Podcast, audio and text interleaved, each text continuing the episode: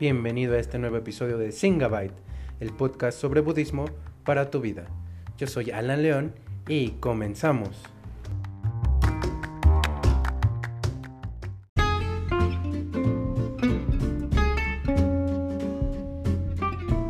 Pues una vez más acá estamos en Singabyte, el podcast sobre budismo para tu vida. Y en esta ocasión estoy con mi amigo José Luis, mitra de la comunidad budista Triratna, que ya tiene mucho tiempo eh, practicando, muchas vidas pasadas practicando budismo. Eh, ¿Cómo estás, José Luis? Muy bien, muy bien. Un poco nervioso. Y más porque dijiste que tenía mucho tiempo. Vidas a lo mejor, pero a ver, vemos cómo va. Y me siento este, alegre de estar aquí, me siento eh, contento de ser partícipe de este, de este proyecto tan grandioso que estás creando. Muchas gracias, pues es con cariño para la sanga budista de la comunidad budista Trirana y para la sanga en general. Eh, sé por ahí que nos están escuchando de otros países, lo cual me da mucha alegría.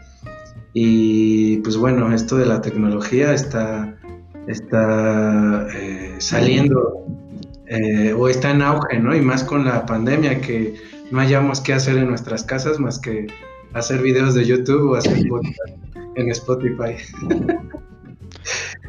Y mira, y eso diciendo que la tecnología está a nuestro favor porque hoy anda desatada la tecnología.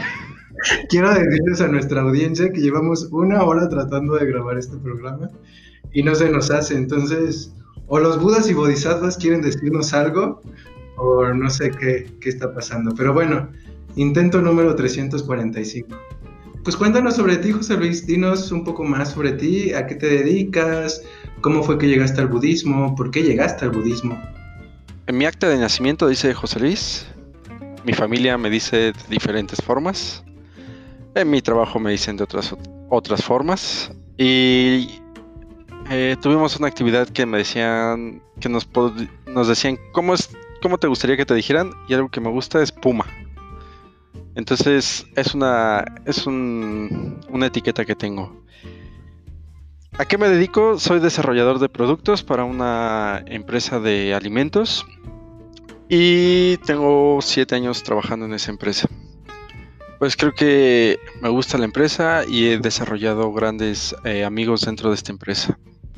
¿Cómo llegué al budismo? En el budismo llegué hace casi nueve años, según si mal recuerdo la edad ya no me, ayuda mucho.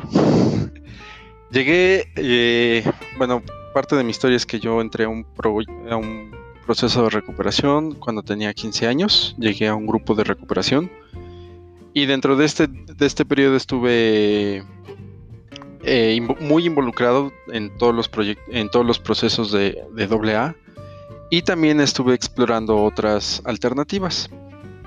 Un día a mi papá lo invitaron a un grupo de meditación que dirigía Padmabandhu. Era la tercera sesión, me parece. Mi papá dijo, yo estoy estable, estoy practicando mi onceavo, paso, la llevo bien, entonces eh, me invitó a mí. ¿Y por qué dije antes, anteriormente que tenía esta... Estuve explorando en varias metodologías, por así decirlo, de desarrollo personal, porque yo me sentí un poquito estancado sentía que, mi vida estaba en un punto en que tenía que hacer algo para desarrollarme y crecer o ya me iba a quedar ahí estancado.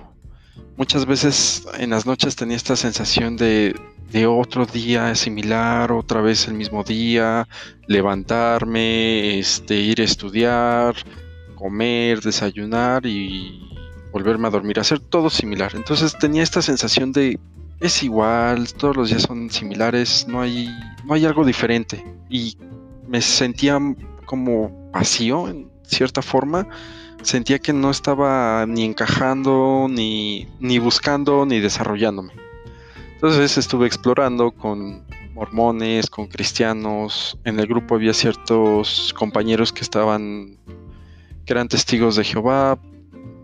Exploré por ahí tantito, no, no concordé con algunas este, filosofías. Fui a semiología de la vida, eh, estuve en coaching, programación neurolingüística y al final terminé en, el budismo. Llegué al Compatmabandhu Tengo muy presente la, primera vez que llegué con Padmabandhu. Eh, yo salía de mis clases de natación los viernes en el deportivo de la Cuauhtémoc, en alberca, y me iba a las 11 al centro budista de la Roma a hacer este, la meditación.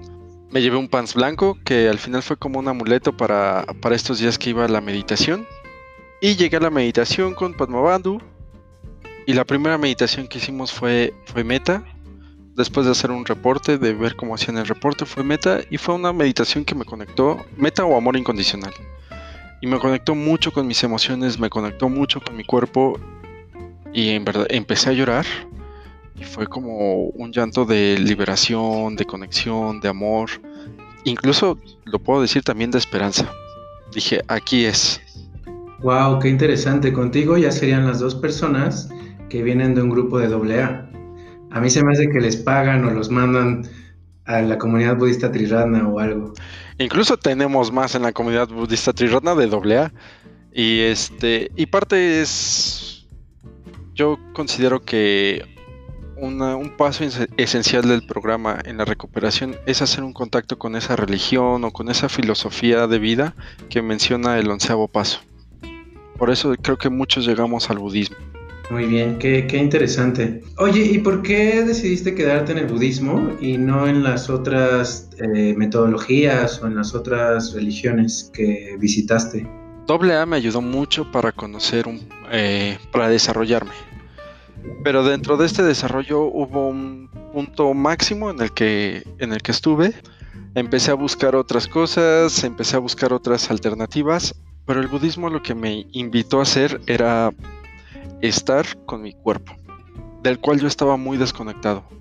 Lo que, lo que el budismo o lo que Padmabandhu dijo en primera instancia, fíjate en tu cuerpo, cómo está tu cuerpo, escucha tu cuerpo. Pues se me abrió un mundo de posibilidades, de emociones en mi cuerpo.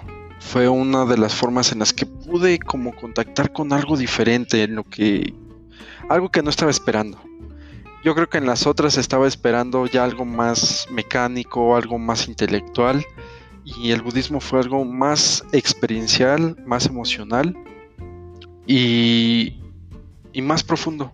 Fue muy profundo y sentí en cierto punto que, que estaba llegando a casa. Wow, eso de llegar a casa es algo que constantemente pienso y me gusta, me gusta de la práctica budista.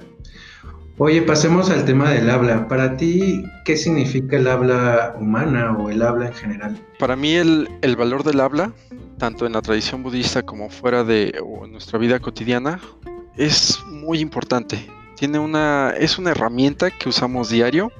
Diario estamos hablando o estamos tratando de decir cosas. Es algo natural en nosotros, en nosotros los seres humanos, es algo muy natural. Es algo que incluso, como te estaba diciendo, es una herencia, ¿no? aprendemos ciertos tonos, aprendemos a decir ciertas palabras, aprendemos cierta cadencia a la hora de hablar, el acento, que a veces es muy marcado, y eso por mencionar algunos elementos del habla. Y muchas veces yo no le daba la importancia ni la responsabilidad de, hacer esta, de tomar esta acción. Ah, mi habla era muy vana, muchas veces fue muy superficial y a veces solo para rellenar espacios en los que no me gustaba estar en silencio.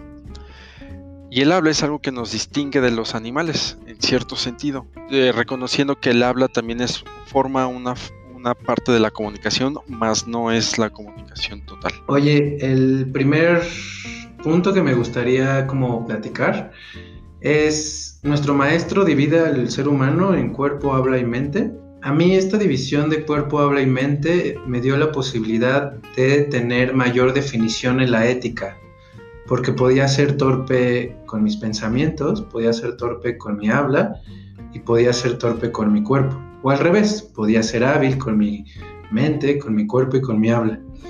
No sé para ti si esta división de cuerpo, habla y mente se te hace útil y cómo la aplicas en tu vida diaria. Esta división de cuerpo, habla y mente yo la veo de, dos formas, ¿no?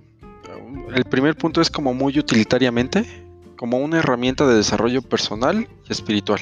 Como esta herramienta de desarrollo personal que me, me, ayuda en mi contexto de desarrollo laboral, de relaciones personales, de relaciones familiares, aprender a, interactuar con estas personas siendo amable, reconociendo a la otra persona como ser humano, que tiene una, una forma de pensar, que tiene una historia. Entonces, creo que esta división de cuerpo, habla y mente me ayuda como herramienta a, a reconocer a las otras personas. Y la segunda es como una forma o una guía de integración. Muchas veces en los grupos de, de AA llegué a escuchar a los padrinos eh, dentro de su tribuna o dentro de sus compartimientos decir, pienso una cosa, digo otra cosa y hago otra cosa.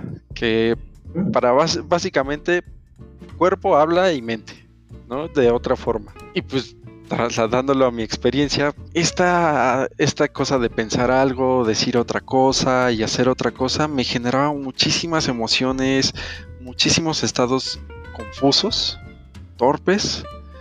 Me, me llevaba a comprometerme a hacer cosas que no quería hacer.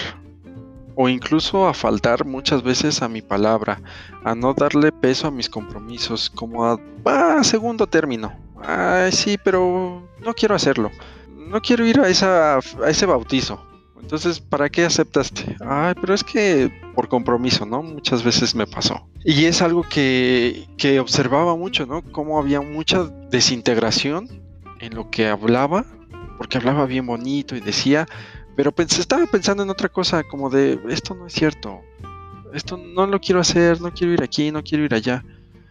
Y hacía totalmente otra cosa. Entonces sí, muchas veces sí observaba y sigo observando en, algunos, en algunas ocasiones cómo esta, esta desintegración está, está presente en mi vida. Y no le doy tanta importancia al habla porque es algo tan cotidiano, tan del día que ni siquiera le presto la atención debida a esta, a esta parte de, de la división. Sí, creo que coincido contigo en que no sé si será algo cultural de México, pero se nos dificulta mucho decir que no. Entonces decimos que sí, pero en realidad queremos decir que no. Y, eso nos trae muchos problemas porque, pues como dices, ¿no? Vamos a bautizos, a bodas. Yo me acuerdo que detesto las bodas, ¿no? Así, feo. y un amigo mío muy querido me invitó a una boda y le dije que sí y al final no fui. Y a lo mejor ahorita lo estoy platicando como de una forma chusca, pero, pero creo que me hubiera podido evitar como el disgusto de mi amigo, porque mi amigo con mucha razón me dijo, oye, te estuve esperando y pagué tu boleto y todo. Y pues sí, ¿no? Creo que ah, cometemos muchos actos torpes porque no estamos integrados. Así es que amigos, si estás escuchando esto, te lo voy a dar para que lo escuches. Discúlpame con todo el corazón. Sí, creo que nos sirve esta división de cuerpo y habla y mente, como dices, para la integración y para ser más finos con nuestra, con nuestra ética. Oye, y cuéntame, yo sé que estás involucrado en la comunicación no violenta, que es un movimiento donde están tratando de ver o de desarrollar el habla. Me gustaría que nos compartieras un poco a la audiencia y a mí qué es la comunicación no violenta y por qué te interesó el tema. Empecé hace casi tres años en comunicación no violenta en un curso del Centro Budista con Yanada Kini en, en Coyoacán. Fue mi primer, mi primer acercamiento a comunicación no violenta. Muchos, y yo creo que aquí tengo que hacer un pequeño paréntesis, muchos ven a la comunicación no violenta como muy manipuladora. Y yo creo que muchas cosas pueden ser manipuladoras, incluso el mismo Dharma puede ser manipulador si la intención es esa, ¿no? si la intención es manipular, si la intención es chantajear, si la intención es como guiar una conversación para que se diga lo que tú quieres, creo que cualquier herramienta te puede ayudar para eso. Cierro paréntesis ahí. Yo empecé en la comunicación no violenta hace tres años con Yanadakini. Posterior llegó una Dharmacharini de de España, a Malaciri, que nos eh, dio un curso de entrenamiento de casi cuatro semanas de comunicación no violenta. Y posteriormente me integré a un grupo en México de, talleres de comunicación no violenta, creé mi grupo de escucha empática y pues ahí he seguido un poco manteniéndome en este, en este tema. ¿Por qué me decidí eh, por este tema de comunicación no violenta, reconozco que mi habla es bastante torpe, ¿no? Reconozco que mi habla muchas veces no fue ni armoniosa, fue ruda, fue apática, chismosa, criticona, pero bien justificada, ¿no? Pero bien justificada. Qué bueno que lo justificaste, ya me estaba preocupando. Pero, pero así de, yo no estoy criticándolo, yo lo estoy ayudando a que él se dé cuenta que está mal. Yo estoy haciendo algo por él. Con esta crítica, en eh, muchas ocasiones hice críticas a espalda y con la intención de que los otros vieran o supieran por qué estaba actuando de esa forma. Yo en alma, en todo un héroe queriendo hacer que todos sepan por qué esa persona estaba actuando de esa forma, pues hablaba a sus espaldas como dando un poquito más de realce a esos puntos negativos, exagerando un poquito esos puntos negativos.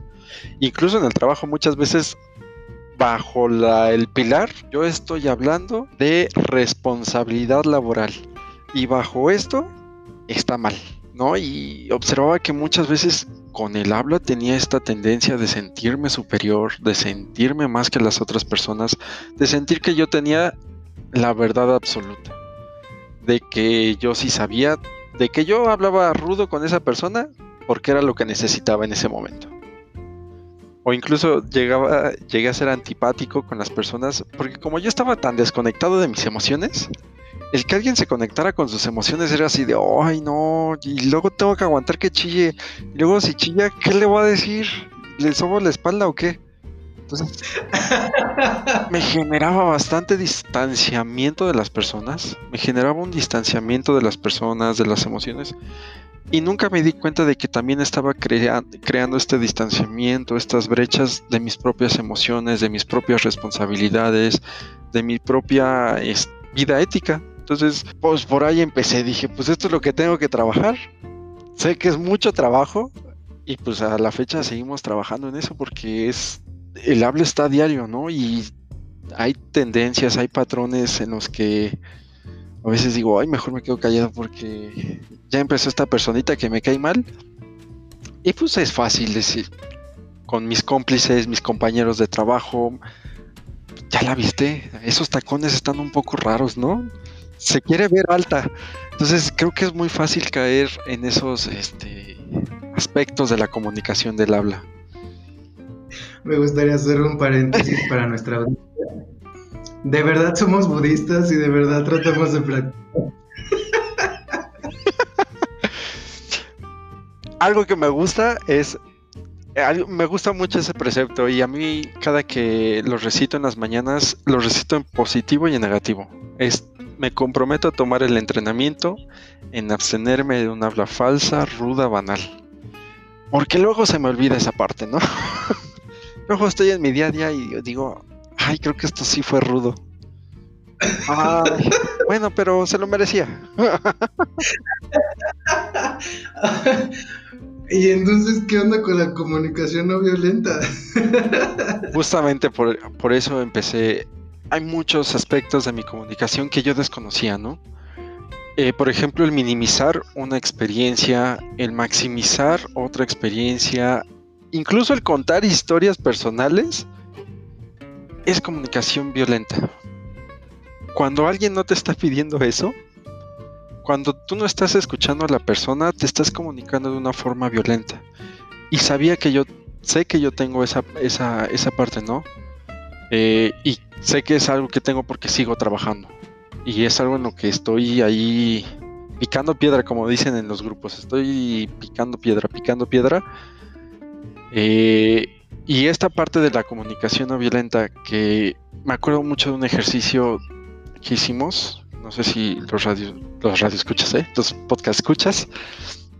Lo pueden hacer, ¿no? Están en una conversación y ya estás pensando en qué le vas a decir, tu experiencia, este, a ti te fue así, tú lo lograste eh, sacar así, solucionar así, pero no estás escuchando a la persona. Solo, que, solo quieres compartir y tienes esas ganas de compartir y hasta interrumpes y, pero me siento, no, no, no, pero yo sé cómo te sientes, te sientes así, así, ya me pasó, ya me pasó. y entonces creo que sí es, reconozco esas malas prácticas que tengo y que tengo que estar trabajando, ¿no? Pero creo que es un paso importante estarlas detectando. Hay una filosofía que me gusta mucho de, ya aprendí esto, ahora voy a desaprender y a aprender. Esa es la filosofía, ¿no? Que le dicen learn, unlearn, relearn. Entonces, para reaprender, tengo que quedarme callando, observando y ver cómo está surgiendo eso. Entonces creo que la comunicación no violenta me ayudó también a observar estas, estos vicios de mi comunicación, estos vicios en la comunicación que tengo. Muy bien. Pues vamos a hacer una pausa para que nuestra audiencia pueda relajarse un poco de todo esta... Ay, perdón. Tormenta de verdades. Y también eh, porque hemos tenido algunas dificultades técnicas, entonces nos sirve a ambos. Regresamos.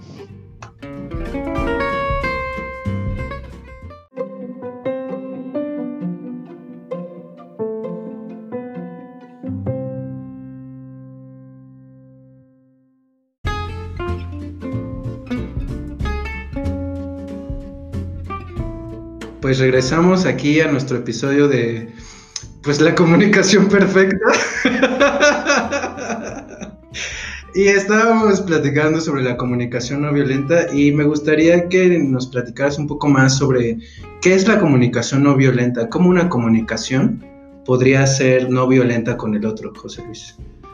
La comunicación no violenta no simplemente es el habla, es reconocer cómo me estoy eh, dirigiendo o conectando con la otra persona. Si realmente la comunicación, pues como sabemos, nos enseñaron en la primaria, en la primaria, perdón, tiene estos aspectos de un emisor, un receptor, un canal, una retroalimentación, un mensaje, un código. La comunicación no violenta te ayuda como a estandarizar estas cosas. Muchas veces creemos que hablamos el mismo código o en lo personal asumo que el otro habla lo está entendiendo lo mismo que yo. En un ejemplo, a veces en mi trabajo, oye, ¿me puedes ayudar a hacer esto? Eh, a preparar una un, un producto. Sí, ah, ok. Yo asumo que la persona ya sabe qué tiene que pesar, ya sabe qué tiene que preparar, ya sabe todo el procedimiento. Por eso no se lo comuniqué. Entonces, la comunicación no violenta te invita a que no asumas nada, que estés todo el tiempo preguntando, a que estés todo el tiempo diciendo, eh, más bien confirmando que el mensaje y el código es el indicado para, para eh, que esté fluyendo esta comunicación. Y también te involucra otros aspectos, desde cómo te estás parando, cómo estás sentado o cómo estás este, interactuando, si es de forma digital como ahora, si es en forma escrita, te invita a la comunicación no violenta a explorar todos los aspectos, todos los elementos de una comunicación. Y con el fin de tener una mejor recepción y emisión de un mensaje. Ok. Tengo entendido que la comunicación no violenta también incluye a las necesidades de la otra persona. Sí, efectivamente, la, la comunicación no violenta tiene diferentes elementos. Tiene un elemento de emoción, que reconozcas qué está pasando, que reconozcas qué está faltando o qué, se está o cuál es la necesidad y la petición. Son como ah, tres elementos eh, fundamentales de la comunicación. La emoción, la necesidad y la petición. Entonces, reconociendo una emoción y reconociendo la necesidad, puedo hacer una petición. Y también puedo reconocer que esta petición puede ser, eh, la puedo hacer de mil y un formas me gusta mucho el ejemplo de que nos ponía Malasiri. Hoy reconozco que me siento agotado. Bueno, y abriendo un paréntesis, hay un este una lista que maneja la comunicación no violenta de, de, sentimientos verdaderos y falsos sentimientos. Los falsos sentimientos están un poquito más relacionados cuando la responsabilidad es de afuera. Por ejemplo, él me abandonó él me hizo sentir solo. Entonces son como falsos sentimientos que están como creando un sentimiento porque tienen la palabra a veces de sentimiento. pero en realidad no son unos no son sentimientos. Y tienen una lista grande de, sentimientos y que igual dicen no son los únicos y hay otros más para explorar. Entonces mencionaba Malasiri, tengo una necesidad de atención y está bien esta necesidad de atención. Y, y es importante porque aquí yo entré en conflicto cuando hablaba de necesidad. Porque yo pensaba que necesidad pues yo no necesito nada, ¿no? Yo ya estoy completo, yo ya, yo ya soy autosuficiente, yo me puedo dar todo, yo no necesito de nada ni de, ni de nadie. Don, don todo lo puede, ¿no? Como dicen en, algunas agrupaciones, es don chingón. y con eso puede salir adelante. Pero esta necesidad que habla comunicación no violenta es una necesidad como una energía que te mueve a conseguir cosas, como una energía que te va moviendo por ahí para que logres ciertos objetivos. Hay una necesidad de atención, sí, porque a veces mis planes fueron hacia abajo, mis pues mis proyectos se cayeron, no me está saliendo nada como, como yo quería, no siento el apoyo, como que no, no estoy en un piso firme y a veces sí necesito atención. Y no está mal que necesite atención. Como busque la atención, es lo que, y lo que sería torpe o hábil. Como busque esta atención. Y decía eh, Amalasiri, perdón. Si quieres atención, pues puedes ir a una cafetería. ¿Qué mejor lugar para que te atiendan? Y es algo que decía, mm, es una forma hábil de cubrir una necesidad. Me parece muy mm, pues interesante y a la vez pues confuso todo el tema de las emociones porque para yo poder saber cuáles son mis necesidades necesito estar muy consciente y muy atento de mis necesidades y puede sonar un poco eh, tricky pero muchas veces no estamos conscientes de nuestras necesidades como dices a lo mejor en este momento me siento solo y me necesidades de compañía y puedo llegar con otra persona y decirle, oye, es que me estás abandonando. Entonces entiendo que esa comunicación sería violenta porque le estoy poniendo a la otra persona la emoción que yo estoy sintiendo. Más o menos es algo. Y le estás pasando también la responsabilidad. De, me siento solo, tú me la tienes que, que cubrir. Que al final sería como no hacerte responsable, pero por ejemplo hay una necesidad de conexión, ¿no? Que todos como seres humanos tenemos esta necesidad de conexión, ya sea de un apoyo, de un aprecio, de, de, de afecto, de confianza, de cooperación. Entonces, esta es una necesidad grande, ¿no? Una necesidad de conexión. Una necesidad que, que a mí me gusta es una necesidad no me gusta por. creo que se va a escuchar raro, pero me gusta porque es algo con lo que puedo eh, contactar muy fácilmente, es del contacto físico. Entonces, muchas veces yo sabía que por mi propia experiencia me, me separé de mi cuerpo, tuve como muchos temas ahí que no podía conectar con mi cuerpo. Y entonces me costaba muchísimo trabajo estar con mi cuerpo, no me gustaba que me abrazaran, no me gustaba que estuvieran cerca de mí, que, que estuvieran incluso juntitos ahí en el metro, así como que me desesperaba mucho, ¿no? Y era una forma tricky de estar buscando este contacto físico, porque tenía esta necesidad, pero a la vez algo dentro de mí estaba peleando por no, no, no quererla, no tenerla cerca. Entonces estaba ahí como muy confuso esta parte y cuando reconocí, sí quiero un abrazo, fue como abrir, mi cuerpo automáticamente abrió los brazos y órale. Me acuerdo que, se lo compartí a mi mamá. Le dije, mamá, quiero un abrazo. Y ella me lo dio muy amorosamente.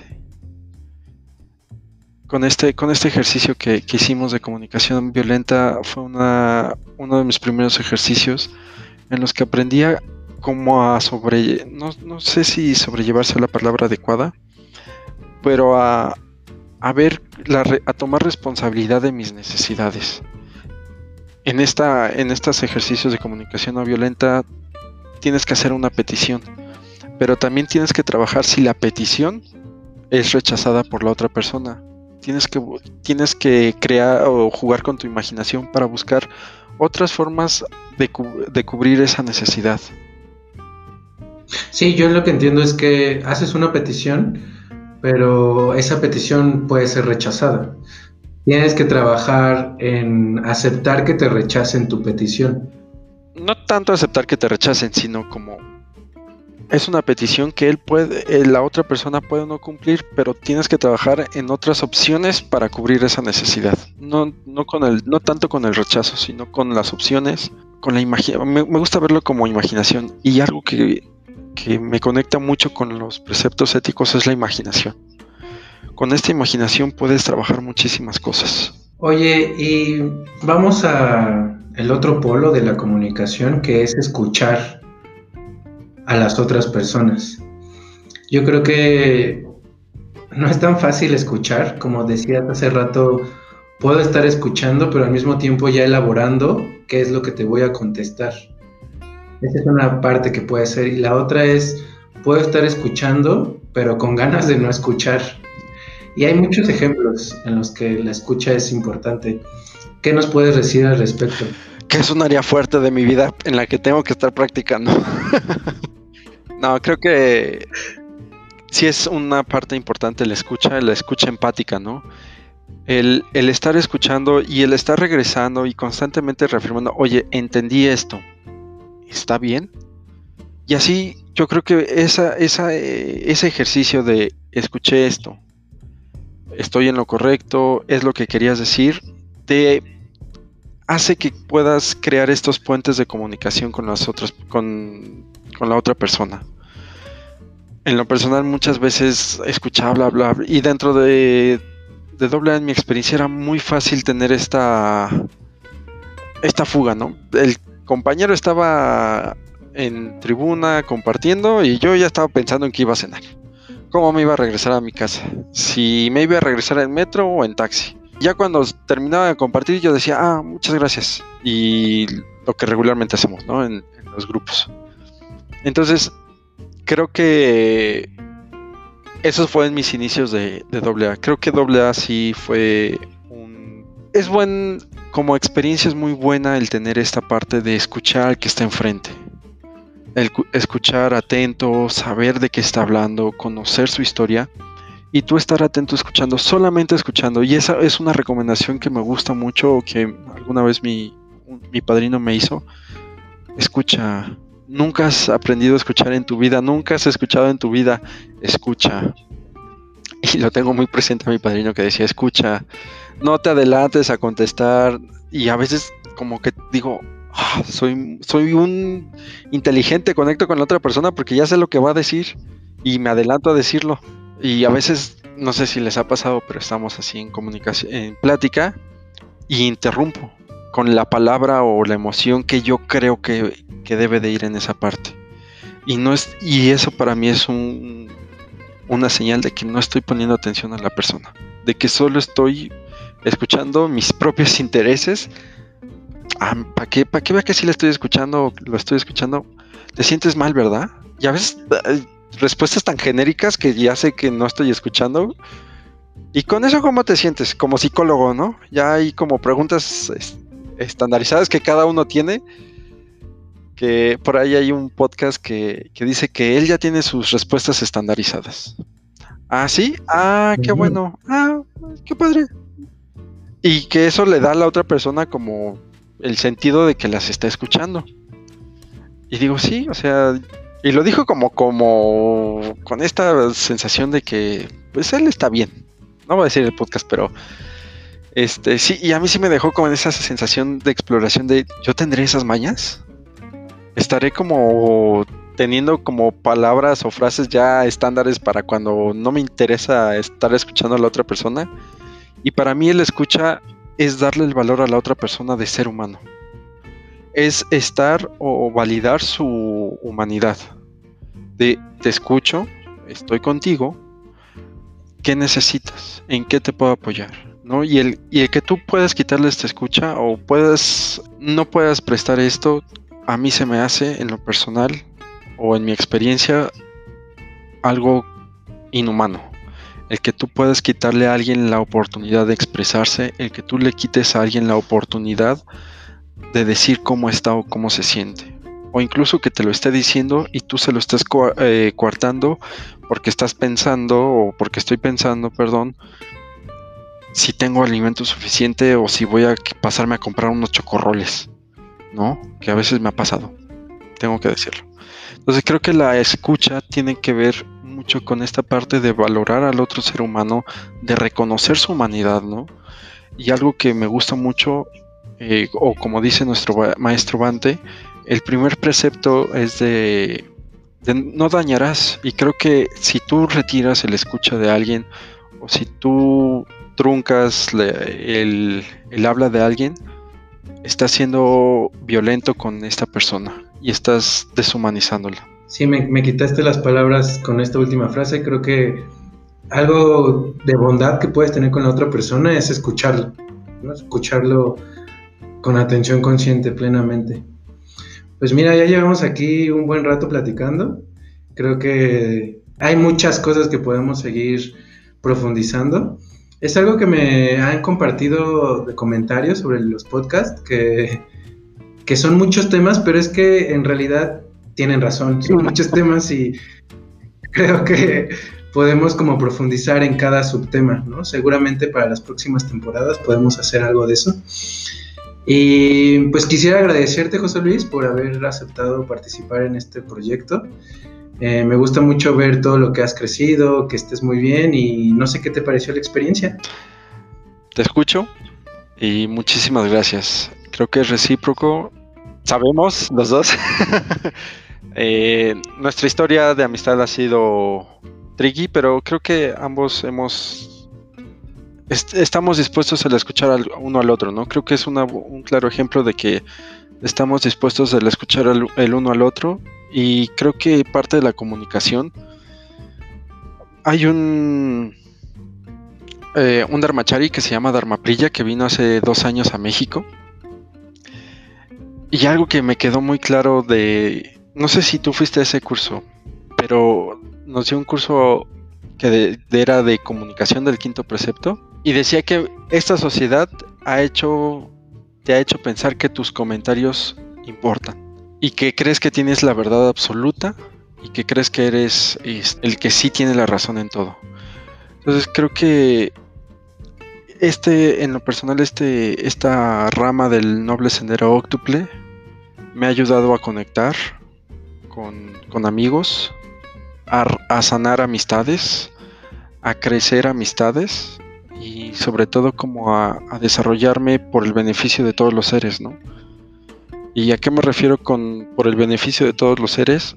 Pues si me hables veraz, si me hables amable, si me hables útil, si me hables armoniosa, no solamente va a ser beneficiosa para mí, va a ser beneficiosa en el entorno que esté, voy a, va a ser va a crear un espacio en el que se pueda ver una comunicación y se pueda reconocer a, a los otros como seres humanos.